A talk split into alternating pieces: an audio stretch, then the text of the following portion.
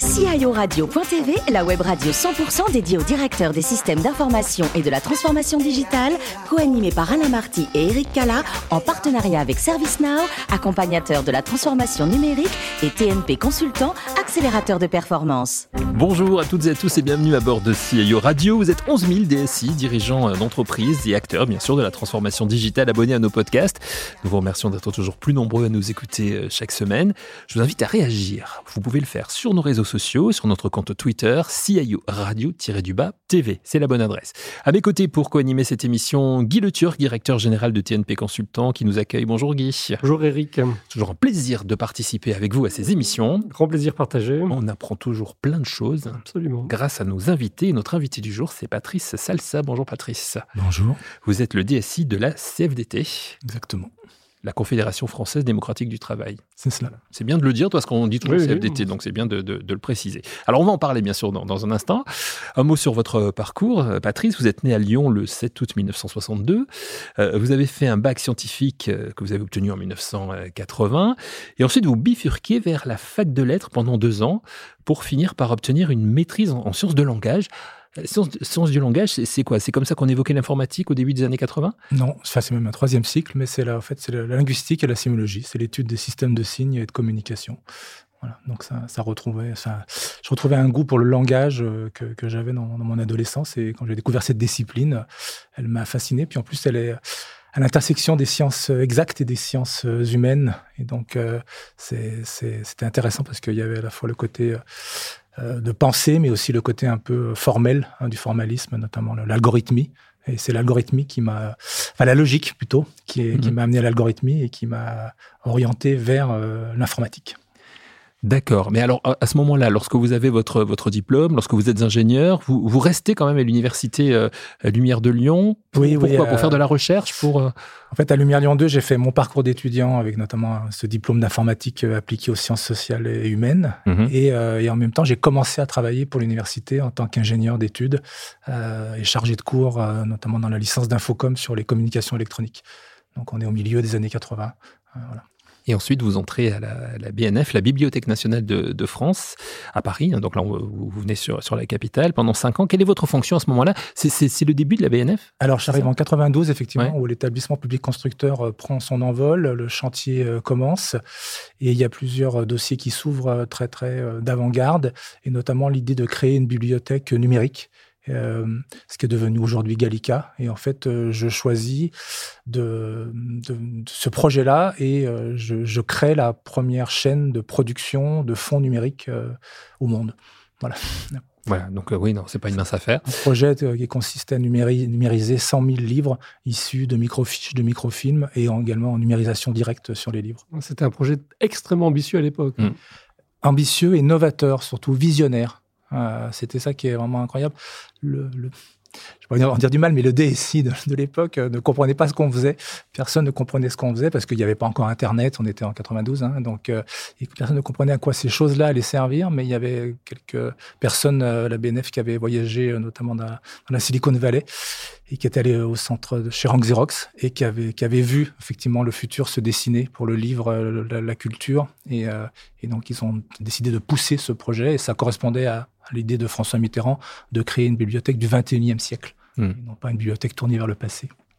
Et là, vous allez faire ça donc pendant, pendant, pendant cinq ans. Ensuite, vous avez une carrière de, de, consultant en informatique, documentaire indépendant, hein, c'est ça? Oui, pour valoriser mon expérience autour de la création de fonds hmm. numériques et accompagner d'autres bibliothèques et centres de documentation qui souhaitaient euh, également se doter de, de fonds numériques. Et vous allez justement accompagner la mairie de Paris dans, dans, dans un projet un peu identique? Alors, non, pas tout à fait. Progressivement, à force de faire des études euh, de bibliothèque numérique, j'ai participé à des études générales d'informatisation de bibliothèque jusqu'à diriger ces études de réinformatisation, euh, donc réinformatiser entièrement des bibliothèques. Et à ce moment-là, euh, en, 2005, la ville de Paris cherche, cherche un chef de projet pour euh, changer son, le système euh, pour, réinformatiser le réseau de lecture publique de Paris, donc les 60 mmh. bibliothèques de, de, de, lecture publique.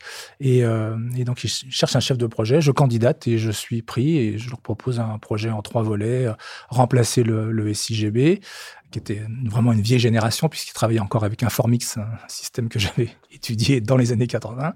Euh, créer des espaces multimédia pour les lecteurs et donc leur proposer des ressources numériques euh, au-delà de, des livres, et également mettre en place l'automatisation du prêt euh, et des retours grâce à l'équipement des, collections avec des, des puces RFID. Et depuis euh, avril 2010, vous êtes donc le DSI de la CFDT. Exactement. Comment vous êtes euh, arrivé justement à la, CFDT et avec quelle mission? En travaillant pendant cinq ans pour la ville de Paris, il y a eu deux ans pour euh, l'appel d'offres et le choix du, du prestataire qui allait réaliser la, le changement de système de gestion de bibliothèque. Et ensuite, le marché a commencé à s'exécuter et j'ai commencé par passer une journée, deux jours, trois jours, parfois quatre jours par semaine à la DSI de la ville de Paris. Et j'ai découvert le, la DSI, il y a eu une forme d'imprégnation, on va, dire, du métier de la DSI. Et puis surtout, j'ai compris que finalement, c'était quand même du côté de la DSI que, pas le pouvoir, mais que la, capacité à faire des choses se, se situait. Et donc, quand la CFDT, euh, qui cherche à créer la fonction de DSI à la CFDT, me propose le poste, euh, je n'ai jamais été DSI, mais je dis euh, allons-y. Voilà. Et c'est cet aspect créatif justement qui vous intéresse euh, à ce moment-là. Ouais, euh, je, moi, je suis pas un DSI euh, technique. Bon, j'ai un background qui me permet de discuter avec les uns et avec les autres, mais je me sens plutôt comme un paysagiste, un, un architecte, un stratège. Euh, voilà, quelqu'un qui, qui, a une, qui a une vision et qui va chercher à mettre en œuvre cette vision, une vision qui doit être partagée bien entendu avec les utilisateurs et les organisations pour lesquelles on la met en œuvre. Avant de donner la parole à, à, Guy, un mot, la CFDT, donc vous, vous êtes basé au siège à Belleville, hein, c'est oui. ça? Où vous êtes 300 collaborateurs, c'est ça? Exactement. Et la CFDT aujourd'hui, ça correspond à 600 000 adhérents? Exactement, oui. Voilà, des chiffres importants. Guy, je vous laisse poser vos questions à Patrice. Alors Patrice, justement, quelles sont vos grandes missions en tant que DSI de la CFDT bah, pourrait d'abord les définir de façon générique, parce que c'est ce que j'explique souvent. DSI de la CFDT, en fait, c'est c'est la même chose qu'un DSI dans n'importe quel type d'organisation d'entreprise. Il faut euh, euh, permettre et faciliter l'activité et le fonctionnement euh, de l'organisation ou de la structure pour laquelle on travaille, et il faut également concourir de façon active à son développement. Euh, voilà, donc euh, ça c'est la, la, la partie générique. Sur la partie euh, pratique de mise en œuvre, bah, ça consiste à ça consistait à déployer un, un un schéma directeur euh, centré autour de la gestion euh, de l'adhérent, euh, ce qui a abouti à la mise en place d'une application de, gestion de, des 600 000 adhérents de la CFDT à travers une plateforme Internet qui est aujourd'hui utilisée par 5 000 utilisateurs qui sont répartis dans les syndicats de la CFDT, dans les fédérations professionnelles ou dans les unions régionales. D'accord, donc ça veut dire euh, gérer les adhérents, ça veut dire euh, les relations, euh, partager du savoir, Alors, des connaissances. Le schéma directeur, il a commencé par la constitution de ce qu'on a appelé un référentiel, c'est-à-dire un, un, enregistrement de référence pour le, nos adhérents, pour chacun de nos adhérents, qui permet de haut en bas de la CFDT d'avoir la même vision de ce qu'est un adhérent à la CFDT et d'avoir une seule source de données le, le, le concernant. Donc un système qui va créer euh, et, et, valider et enregistrer cette donnée en temps réel et va ensuite la servir à d'autres applications euh, qui vont à son tour enrichir le référentiel. Et donc là, une fois qu'on a eu terminé cette partie référentielle, on, a démarré il y a trois ans un projet qui est, on s'intéresse euh, toujours à la donnée de référence pour la gérer, mais on, s'intéresse maintenant à la donnée euh, d'histoire avec nos adhérents. C'est-à-dire, c'est l'idée que, au-delà de gérer euh, un numéro de téléphone, une adresse email et, et des préférences de communication, on va également s'intéresser à la relation que l'adhérent a avec la CFDT, de façon à ce que quand un adhérent appelle la CFDT, quel que soit l'interlocuteur qu'il a au bout du fil, euh, eh bien, en fait, son parcours ou ses relations avec l'organisation de la CFDT, euh, la personne qu'il a au, bout du fil les a déjà. Il n'y a pas besoin de lui reposer 10 000 questions. Mais bon, ça paraît euh, pas étonnant dans plein de domaines, mais dans le monde de l'activité syndicale, c'était un peu une nouveauté d'avoir cette, approche euh, centrée sur la relation avec euh, l'adhérent.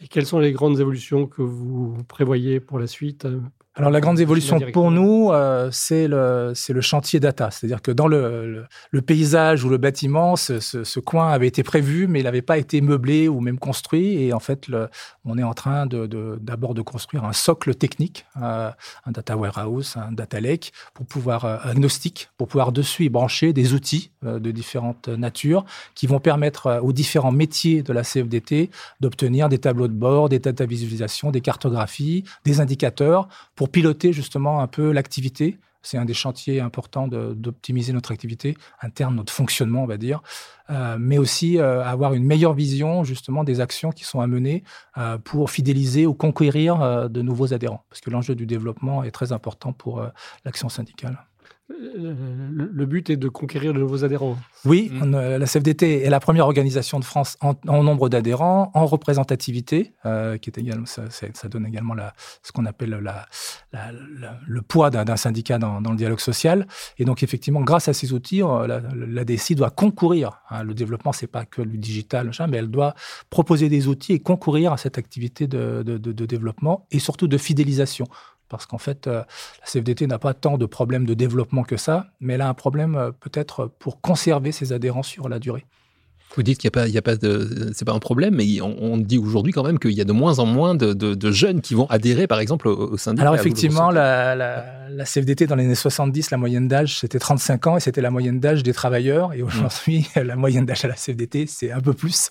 Euh, et nos adhérents, en fait, ont vieilli en même temps que nos cadres et que, et que, le, que, les, que les, salariés. Et donc il y a, il y a un décalage effectivement aujourd'hui. Il y a un vrai enjeu effectivement autour de la syndicalisation des, des, jeunes, euh, mais surtout, euh, c'est pas un enjeu informatique parce que c'est un enjeu d'abord de, sens, euh, de compréhension de ce qu'est le fait syndical. Euh, et aujourd'hui, euh, malheureusement, voilà. Les nouvelles formes d'emploi aussi et les, nouvelles, les nouveaux rapports à l'employeur ne facilitent pas la syndicalisation puisque le, le, modèle syndical est quand même basé sur une relation un salarié, un patron. Et et il y a beaucoup d'endroits où ça se passe plus tout à fait de, cette façon-là. Voilà. Mais la, question du partage de la valeur ou des conditions de travail euh, reste des sujets dans, tous les cas de toute façon. Donc, par exemple, la CDT s'intéresse à la syndicalisation des euh, ce qu'on appelle les slashers, les gens qui ont plusieurs activités, dont une salariée, voire des indépendants complets, euh, pour euh, proposer des plateformes revendicatives ou des accompagnements dans la négociation euh, avec le gouvernement. Quelle est la taille de votre équipe Alors moi j'ai une DSI euh, de, interne de 12 personnes et qui est étendue euh, à, 5 ou 6 personnes qui sont des personnes qui travaillent pour nous en permanence, soit des consultants, soit des, des, des, personnes qui sont avec les, entreprises qui, qui, font de la TMA pour nous par exemple. Et ça fait une DSI de 18 personnes. Voilà. D'accord. Et vous cherchez à recruter? Non, pas besoin. Euh. c'est pas que j'ai pas de besoin, mais c'est que euh, nous avons un organigramme, comme on dit, qui est contraint et les moyens qui sont accordés à la Confédération euh, pour, pour remplir sa mission sont limités par une charte financière. Et aujourd'hui, j'ai pas la possibilité de, de recruter. Donc, en fait, un des enjeux, c'est de faire le métier de la DSI avec de moins en moins plus de ressources, plus avec moins. Mmh. Non, mais ça pousse à, à, être inventif, ça pousse à la, ça nous a poussé à l'industrialisation, par exemple. C'est ce qui a fait qu'on a fait notre entrée dans le cloud public euh, maintenant il y a plus de deux ans, de façon à pouvoir, par exemple, faire du delivery euh, avec les technologies euh, de type Docker et des choses comme ça. Voilà, l'idée c'est stabilité, mais surtout industrialiser pour puis ne pas avoir à gérer derrière des régressions et tout un tas de, problématiques qui sont consommatrices de ressources. L'énergie de la DSI doit être mise sur les projets et pas sur le run qui doit fonctionner. Voilà. Et quand vous n'êtes pas, euh, Patrick, dans, dans, les chiffres à la, à la DSI, vous êtes dans les, dans les lettres, puisque vous aimez écrire. Hein. Je, je, crois savoir que vous, vous, avez même publié des, des romans déjà. C'est vrai, je suis romancier aussi. J'ai publié deux romans, euh, trois même chez, euh, chez Actes Sud, par exemple. Qui, qui parlent de quoi? Euh, celui Donnez-nous envie de vous lire. Qui se passe, euh, celui qui a été publié en 2008 euh, se passe dans une ville qui n'est pas nommée mais qui est Rome et, et c'est une histoire un peu à mi-chemin fantastique mais pas que sur le, le parcours d'un jeune salarié de, dans le domaine culturel à, l'ambassade de France et qui va être confronté à un ensemble d'aventures qui vont en fait le confronter à son passé personnel. Voilà. J'ai vécu quelques années à Rome, justement, entre la, la, BNF et la, et la ville de Paris. Et euh, ce, roman est nourri de, ce séjour professionnel que j'ai fait à Rome. Et ce roman s'appelle? La Signora Wilson. La Signora Wilson, voilà, aux éditions Actes Sud. Pour nos auditeurs qui sont intéressés, vous pouvez aller le trouver, j'imagine, facilement. Ah oui, oui. Sur, euh, Disponible encore. Voilà, très bien. Alors, vous évoquez Rome et, vous aimez les voyages, hein. vous êtes un grand voyageur aussi. Oui, je suis un voyageur, effectivement. Quels sont les pays, les cultures qui, qui ont votre préférence? Alors, l'Italie, si je comprends bien. Je suis fasciné par l'Italie où j'ai vécu et sur lequel je retourne régulièrement. Et maintenant, il y a encore il y a très très peu de régions d'Italie que je n'ai pas visitées. Euh, d'ailleurs, je connais presque mieux l'Italie que la France. c'est ça mmh. qui est paradoxal. J'aime beaucoup la culture anglo-saxonne aussi. Et donc, euh, j'ai fait plusieurs voyages aux États-Unis, mais également au Royaume-Uni, euh, parce que c'est voilà, c'est une culture que, que j'apprécie beaucoup. Je suis également un peu traducteur en fait d'anglais pour des, des, ouvrages pratiques, des ouvrages de cuisine, des ouvrages de, de, vulgarisation scientifique. Et donc, mmh. c'est une langue et une culture qui me, qui me fascinent. Et la cuisine, vous l'évoquez, c'est une de vos passions. La cuisine, le vin. La euh, cuisine, le vin, effectivement, ça, ça, ça, marche tout ensemble. En fait, j'ai commencé à faire de la traduction dans le domaine de livres de cuisine. Euh, parce que j'avais un intérêt pour ça et, euh, et, en fait, on va dire que la, la, traduction de livres de cuisine a nourri, si je peux dire, mon, mon appétit pour la, la, découverte de nouvelles cuisines, de la cuisine contemporaine. Et vous avez fait récemment une découverte au niveau vin? Nous racontez oui, oui, bah, c'est pas récemment, mais effectivement, c'est euh, c'est encore très peu connu. Ce qu'on appelle les vins de macération, euh, il y a deux façons de produire du vin. Le vin rouge, on garde la peau euh, une fois qu'on a pressé le raisin. Le vin blanc, on enlève la peau. La couleur du vin n'a rien à voir avec la couleur du raisin à la base. on peut faire du, vin blanc avec des raisins qui ont une peau rouge.